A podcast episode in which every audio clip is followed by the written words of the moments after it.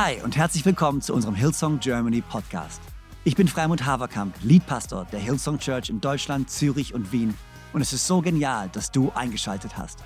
Gott hat einen guten Plan für dich und dein Leben und will dir heute persönlich begegnen. Ich hoffe, dass diese Predigt dich ermutigt und inspiriert. Viel Spaß bei der Message. Wo auch immer ihr seid, genial, dass ihr am Start seid. Wir waren am Freitagabend in, äh, was, Freitagabend? Es war Freitagabend, wir waren am Freitagabend, sorry, das heißt alles ein Durcheinander. Wir waren am Freitagabend in München. Äh, wir hatten eine Worship Night in München. Ähm, und es war so ein großartiger Abend. Äh, das Team hat so genial Lobpreis geleitet und äh, wir haben so viele Entscheidungen für Jesus gesehen. Die Gegenwart Gottes war so am Start und äh, es war so, war absolut genial. Und dann äh, waren wir am Samstag ein bisschen in München, wir sind äh, durch den englischen Garten spaziert. Wir waren am, wir, haben, wir haben das ganze Touristenprogramm gemacht, Freunde. Wir waren am, was ist das? Ist der chinesische, japanische Turm im englischen Garten? Ist der chinesisch oder ist der japanisch? Chinesisch, oder? Gut. Also an dem Turm waren wir jedenfalls. Und da gab es keine chinesische Musik, sondern da war ein, eine Blaskapelle war da, hat äh, auf ihrer Tuba ein Prosit gespielt und äh, wir haben den äh, Tag genossen. Aber es ist großartig zu sehen, was in München passiert. Und jetzt sind wir ready für den letzten Teil unserer Grow-Serie. Seid ihr bereit dafür? Ja, seid ihr bereit für das Wort Gottes? Irgendjemand hungrig nach dem Wort Gottes? Sehr gut. Ähm, freuen uns mega auf nächsten Sonntag, Pfingsten, Freunde. Also nicht zu vergessen, wir sind eine Pfingstgemeinde, gell? Teil von BFP, Bund Freikirchlicher Pfingstgemeinden. Wir glauben in der Tat an den Heiligen Geist. Wir glauben in der Tat an die Kraft des Heiligen Geistes. Und ich glaube, es ist gut, es zu feiern. Und ich freue mich auf die, Gebets, äh, die Gebetsabend, die Gebetsnacht, die wir haben werden, um im Pfingsten reinzubeten und dann zu schauen, was Gott tun wird nächste Woche. Von dem her kommt mit großer Erwartung. Aber heute starten wir durch mit dem letzten Teil der Grow-Serie und ich fange an äh, mit Römer Kapitel 12, Vers 1 und 2. Ähm, und dann gebe ich euch den Kontext von dem oder dem, gebe ich euch den Plan von dem, was ich heute tun möchte. Und dann äh, schauen wir, ob wir genug Zeit haben, dass ich es auch schaffe. Aber ich glaube, wir kriegen das hin. Seid ihr bereit? Gut. Hier ist, was Paulus sagt in Römer 12. Ich habe euch vor Augen geführt. Das ist eine ganz bekannte Bibelstelle übrigens, die die meisten kennen. Nachher tauchen wir in das gesamte Kapitel 12 noch ein. Aber damit fangen wir an. Ich habe euch vor Augen geführt, Geschwister, wie groß Gottes Erbarmen ist.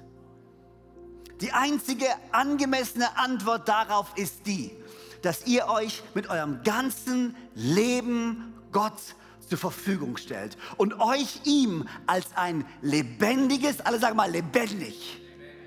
Nochmal, alle sagen lebendig euch ihm als ein lebendiges und heiliges Opfer darbringt, an dem er Freude hat. Das ist der wahre Gottesdienst und dazu fordere ich euch auf.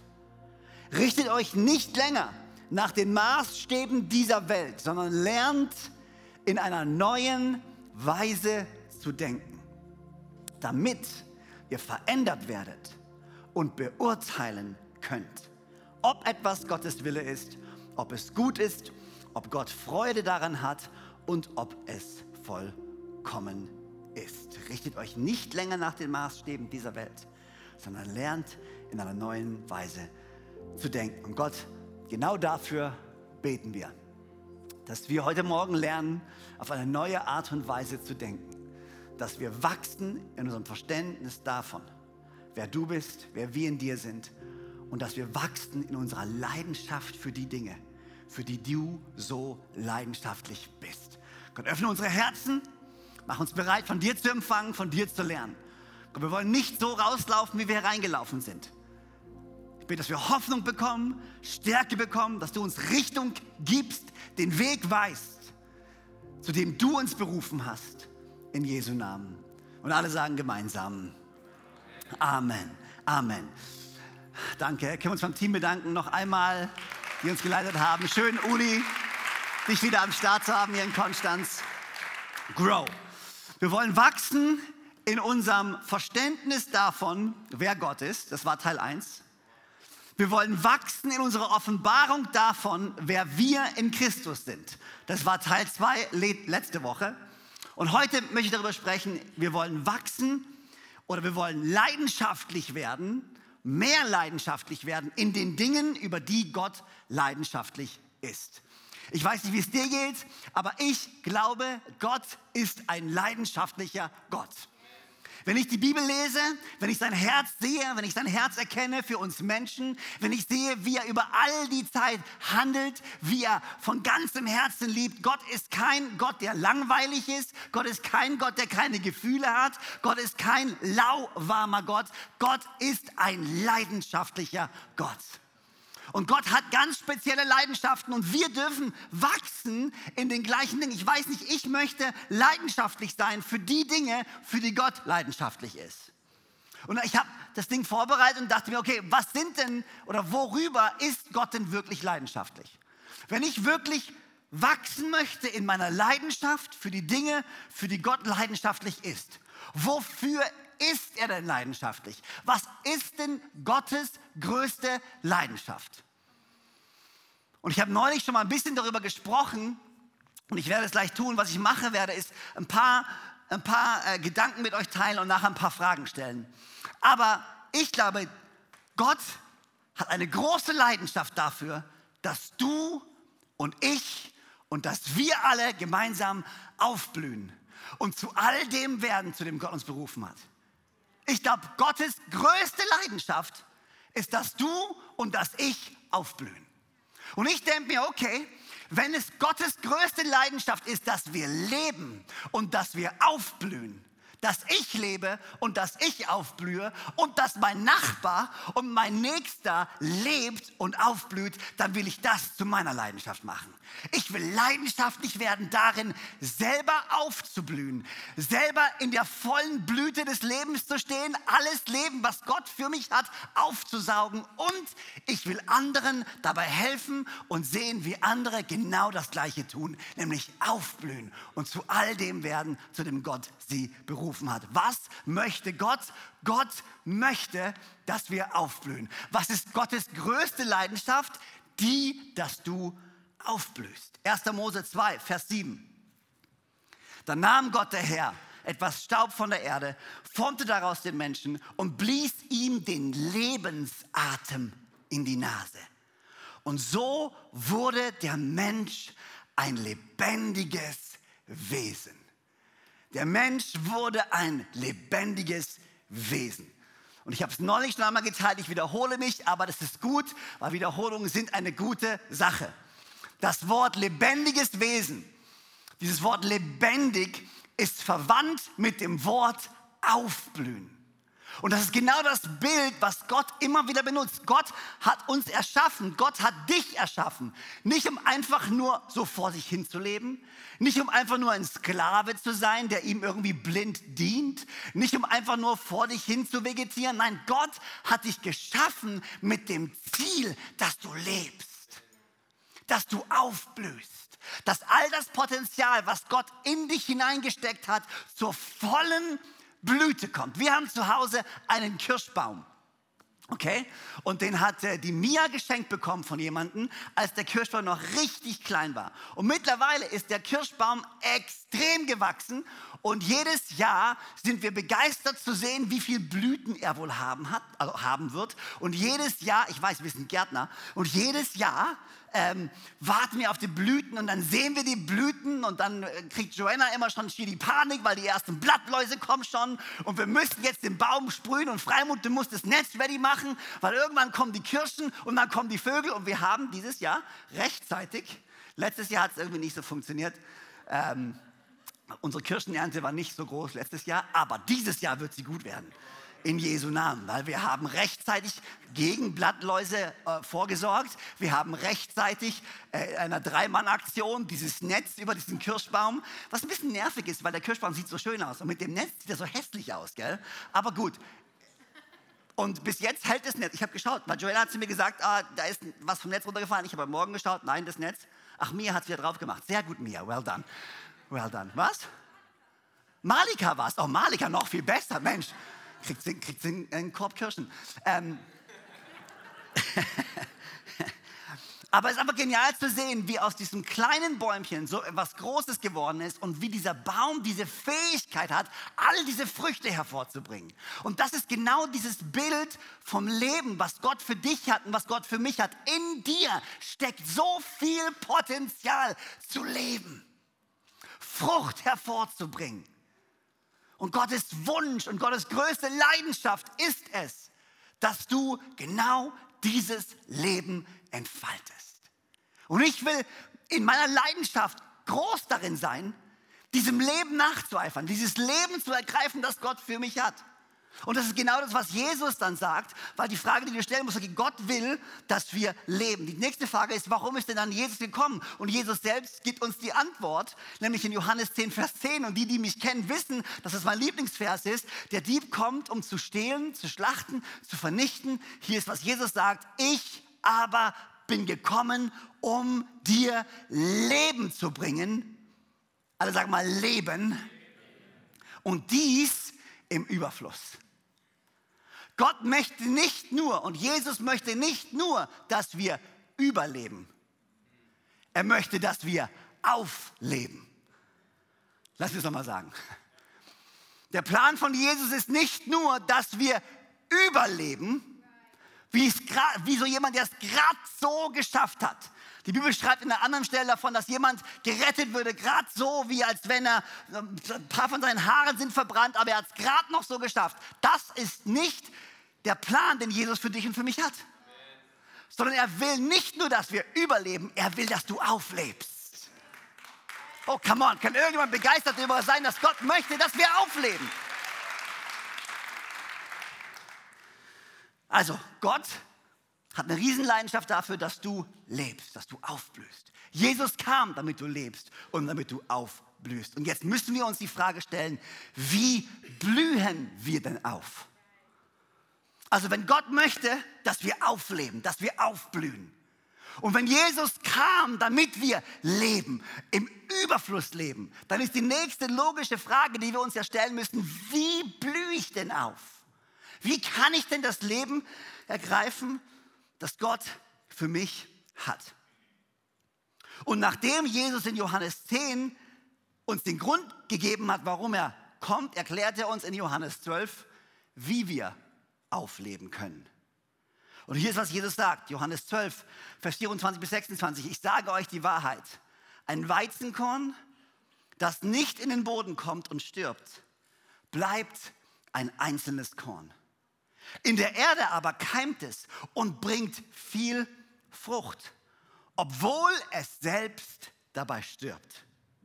Wer an seinem Leben festhält, der wird es verlieren. Wer aber sein Leben in dieser Welt loslässt, wird es für alle Ewigkeit gewinnen. Wer mir dienen will, der soll mir nachfolgen. Wo ich bin, soll auch er sein. Und wer mir dient, den wird mein Vater ehren.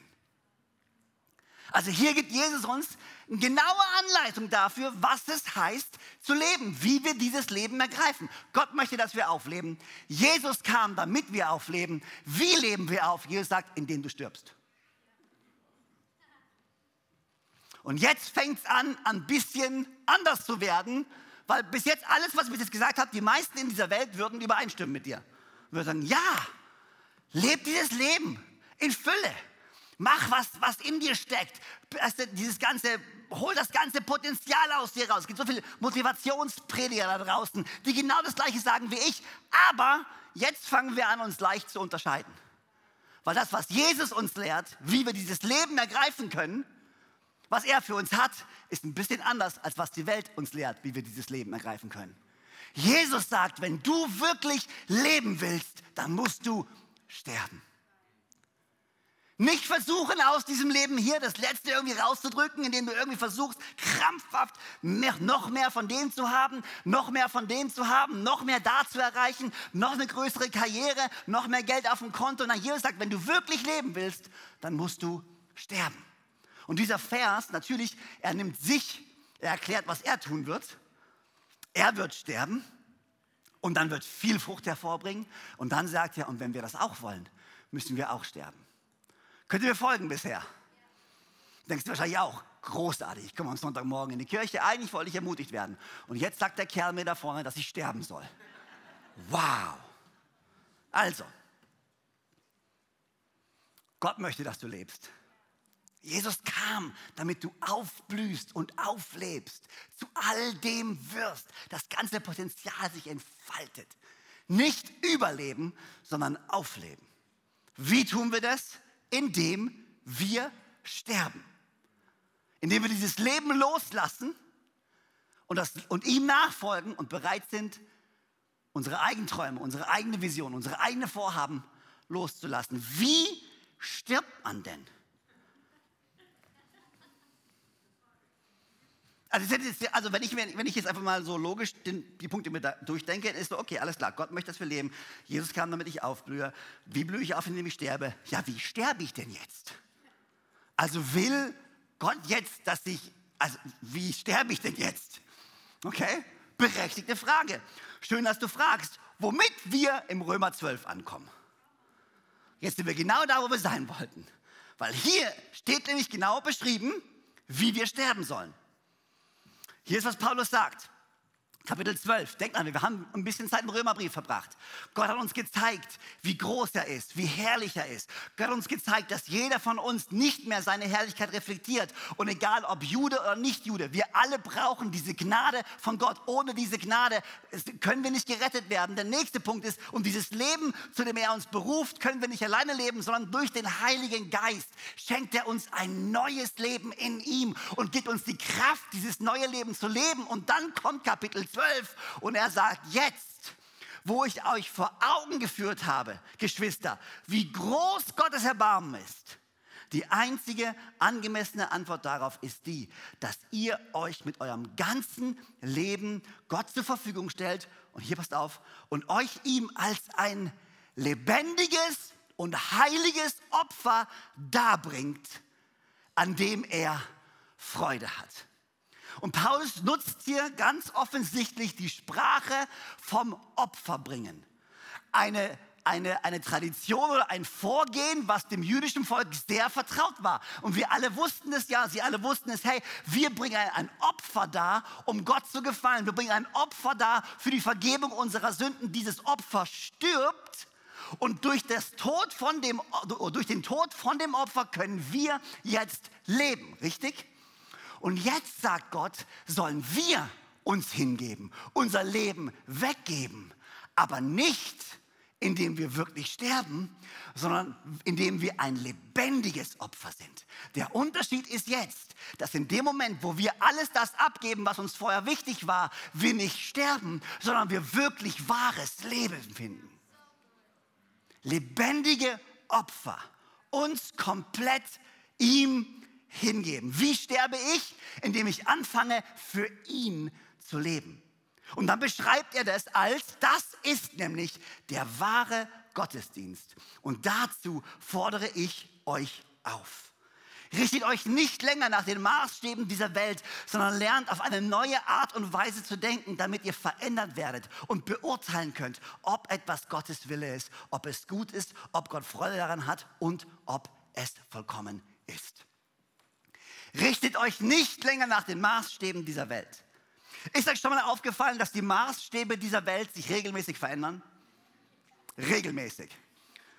Also jetzt höre ich gerade Musik, die meine Kids mir zeigen und alles, was ich höre, ist 80er Musik. Alles kommt wieder zurück. Alright?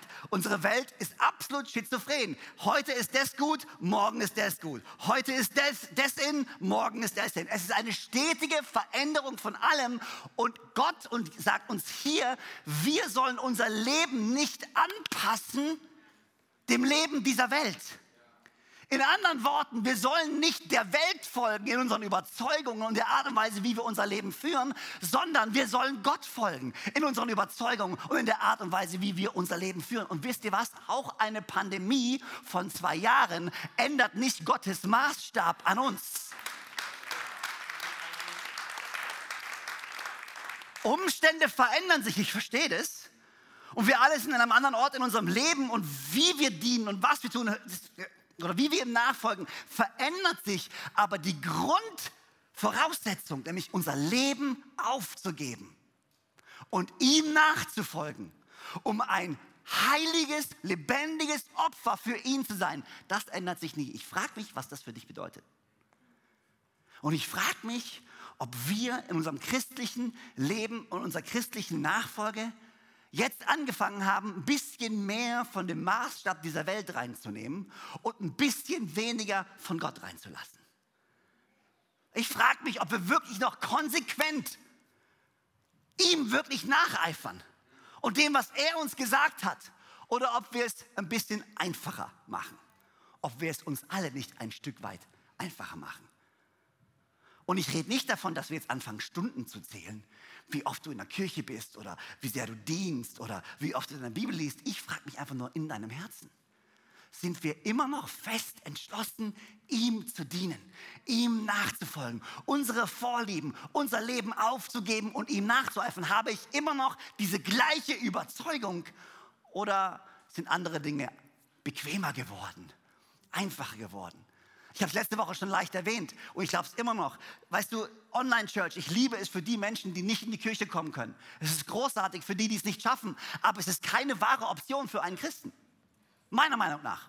Es gibt andere, die das vielleicht, super starkes Statement gerade, was ich gerade raussage. Sorry, wenn ich irgendjemanden offende online. Ich will dich nicht offenden, ich will dir nur sagen, mein Wunsch, meine Leidenschaft ist, dass du aufblühen wirst zu all dem, zu dem Gott dich berufen hat. Und das kannst du nicht alleine vor dem Bildschirm. Das kannst du nur in der Gemeinschaft mit seiner Familie. Das ist ein Standard, den Gott gelegt hat. Den sollten wir nicht ändern. Ich weiß, es ist bequemer. Und darf ich ganz ehrlich sein? Die ersten paar Wochen in der Pandemie, sind wir mal ganz ehrlich, oh, so, es war schon schön. Oder? Es war nicht so schlecht. Ein bisschen ausschlafen, man ist ein bisschen flexibler. Wir haben den Sonntagsbraten wieder wieder eingeführt bei uns zu Hause. Der war davor nie, es gab niemals einen Sonntagsbraten. Wir waren ja den ganzen Tag in der Church.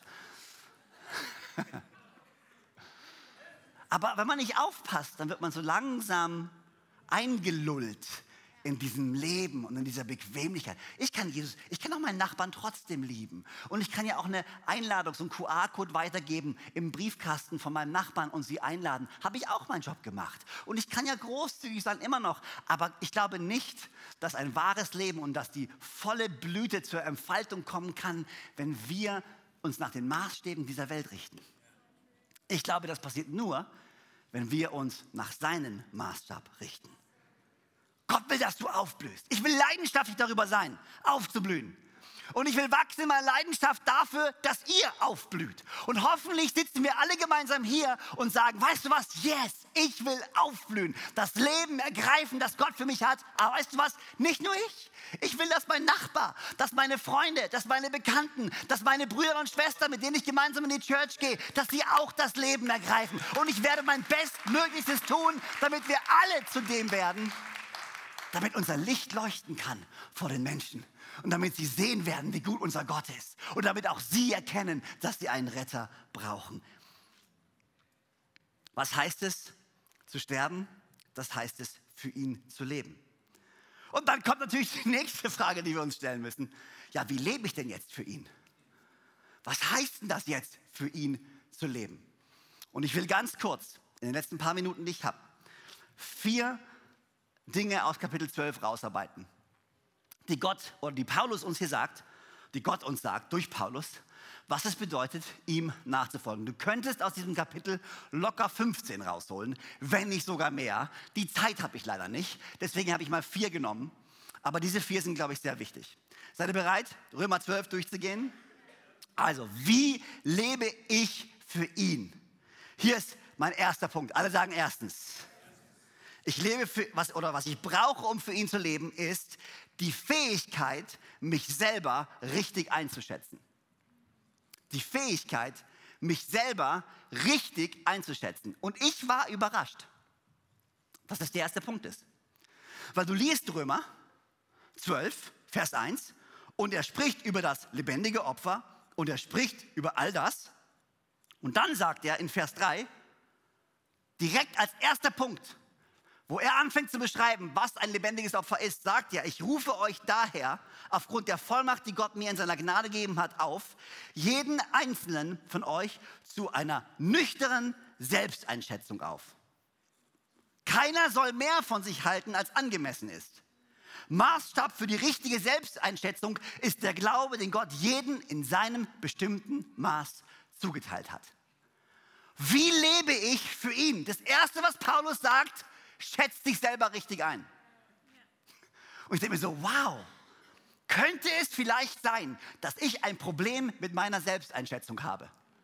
Und anscheinend, wenn ich die Bibel lese und wenn ich schaue, was Jesus adressiert und wenn ich schaue, was die Propheten adressieren, wenn ich schaue, was die Apostel adressieren, ich glaube, wir Menschen haben ein Stolzproblem. Ist irgendjemand mit mir? Irgendjemand? Nee, also reichlich Leute in Konstanz, die sagen, nö, ich nicht, kein Problem. Wahrscheinlich sind es einfach alle anderen in München. Ihr habt wahrscheinlich ein Stolzproblem.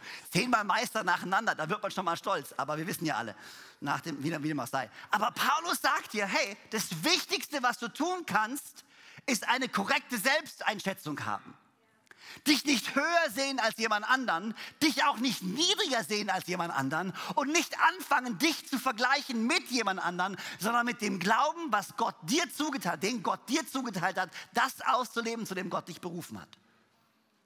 Das Wichtigste, dein Leben hinzugeben und für ihn zu leben, ist, dich selbst richtig einzuschätzen. Ich weiß, wer ich bin und ich weiß, wozu Gott mich berufen hat und ich bin nicht besser als jemand und ich bin nicht schlechter als jemand. Wir alle haben denselben Wert. Wir sind definiert dadurch, dass wir im Ebenbild Gottes geschaffen sind und dass Jesus Christus am Kreuz für uns gestorben ist. Das gibt uns unseren Wert, egal wo du stehst, auch in der Gemeinde.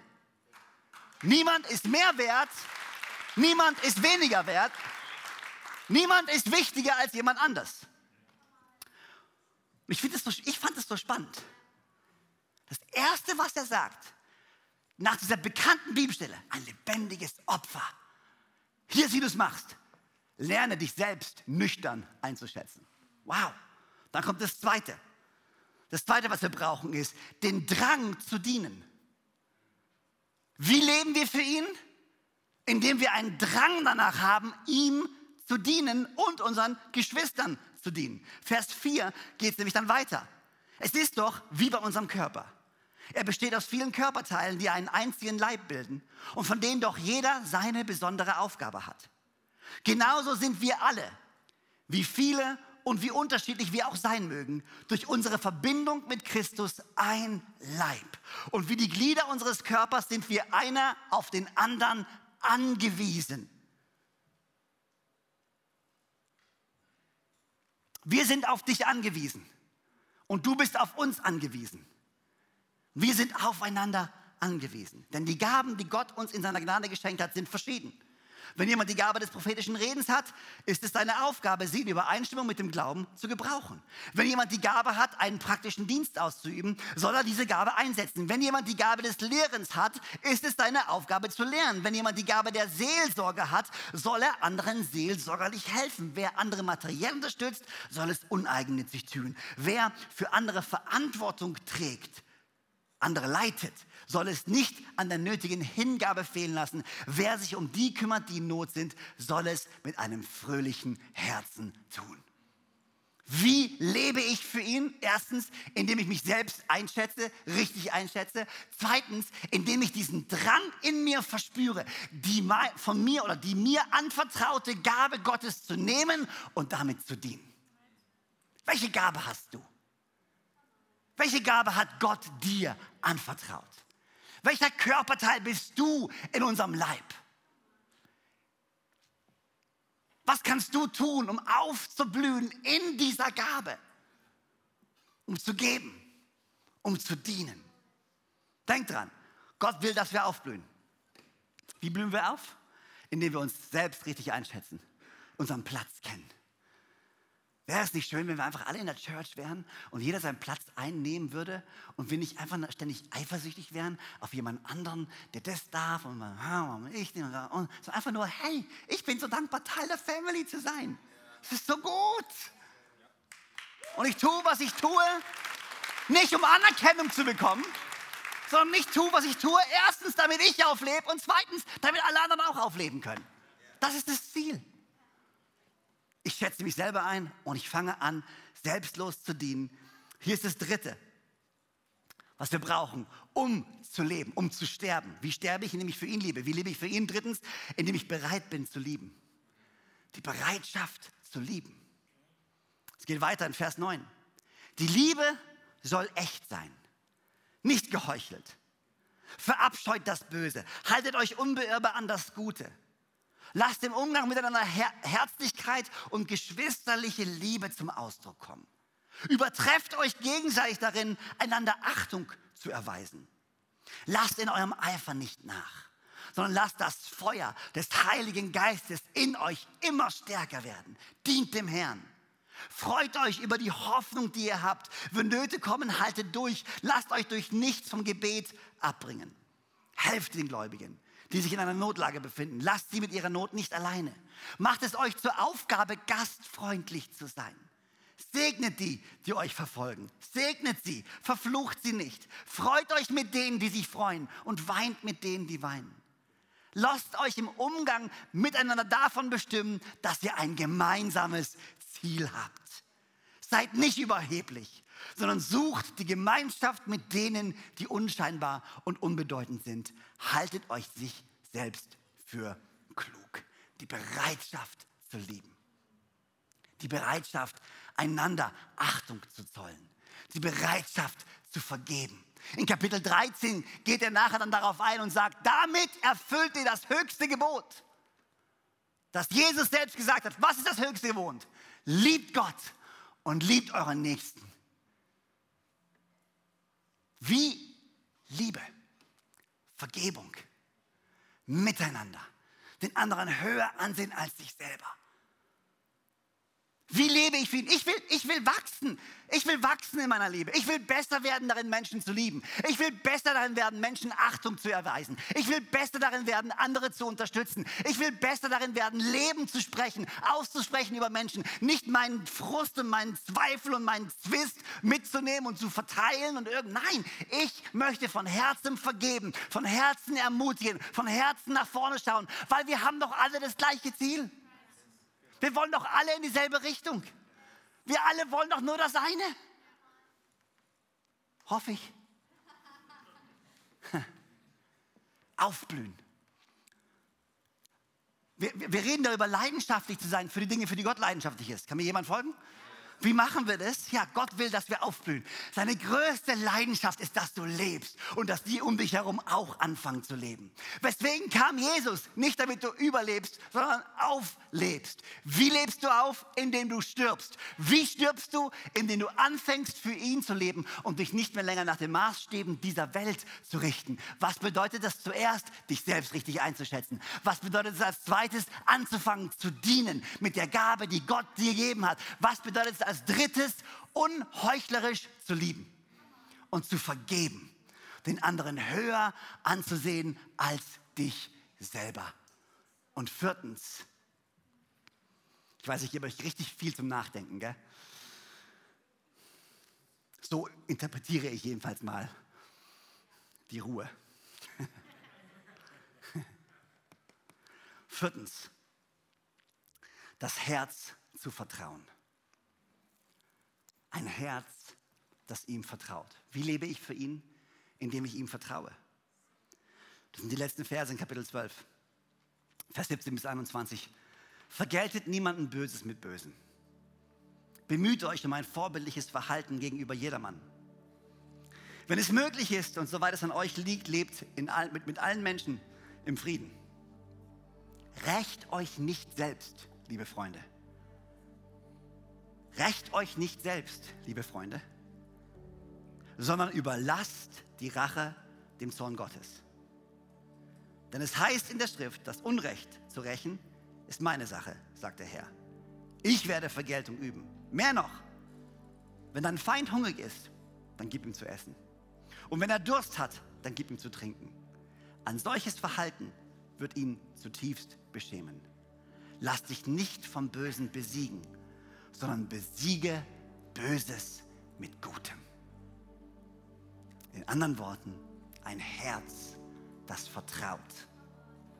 Ein Herz, das die Dinge nicht selbst in die Hand nimmt und versucht, sein eigenes Leben zu gestalten, sondern ein Herz, das sagt, Gott, ich vertraue dir. Ich vertraue dir. Du wirst es richten im wahrsten Sinne des Wortes. Gott ist der Richter, der es richten wird. Er ist der, der deine Gerechtigkeit wiederherstellen wird. Du musst anderen Menschen nicht hinterherrennen und versuchen, alle wissen zu lassen, dass du Recht hattest und sie Unrecht hatten, ist nicht deine Aufgabe. Deine Aufgabe ist es zu vertrauen, dass Gott es richten wird. Oh, das ist eine richtig, richtig, richtig, richtig schwere Sache zu tun. Glaub mir, ich habe eine lange Liste. Ich habe so eine lange Liste. Und es ist meine Aufgabe, die Liste immer wieder wegzulegen und zu sagen, N -n, nicht meine Aufgabe. Meine Aufgabe ist es zu vergeben. Meine Aufgabe ist es zu lieben. Meine Aufgabe ist es, Böses mit Gutem zu vergelten. Meine Aufgabe ist es, die höher zu sehen als mich selber. Gottes Aufgabe ist es zu richten. Gottes Aufgabe ist es, Gerechtigkeit zu bringen, nicht meine. Ich will leidenschaftlich darüber sein, für andere zu beten, als mir selbst meine eigene Gerechtigkeit zu holen. Und es spiegelt sich wieder in meinen Worten, das spiegelt sich wieder in meinen Handlungen, das spiegelt sich wieder in meinen Gebeten. Unsere Aufgabe ist es zu lieben, zu vergeben, zu dienen, ihm nachzueifern, zu erkennen, wo wir stehen. Und das ist, darin will ich wachsen, Freunde. Dieses Leben zu ergreifen, heißt es, die Charakterzüge Jesu anzunehmen. Ich könnte noch jetzt viel anhängen über Vergebung, aber ich habe die Zeit dafür nicht. Aber das ist okay. Ist ja nicht die letzte Predigt, die ich halte. Ich will wachsen in der Leidenschaft. In, in, den Dingen, für die Gott leidenschaftlich ist. Und das, wenn ich das Neue Testament durchlese, wenn ich mir die Message von Jesus anhöre, immer wieder Liebe, Vergebung, Vertrauen, Liebe, Vergebung, Vertrauen, anderen dienen sich selbst hingeben. Loslassen von seinen eigenen Träumen, ihm zu vertrauen, ihm nachzufolgen. Sein Leben in dieser Welt zu verlieren, an das wahre Leben zu ergreifen. Du sehnst dich nach wahrem Leben, hier ist die Anleitung. Römer Kapitel 12. Ich will dir Mut machen. Lese es dir ein paar Mal durch zu Hause in der kommenden Woche.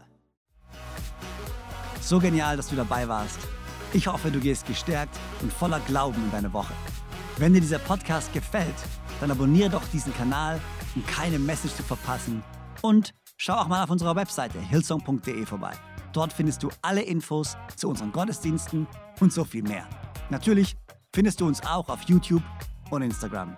Hey, hab eine gute Woche, Gottes Segen, bis bald.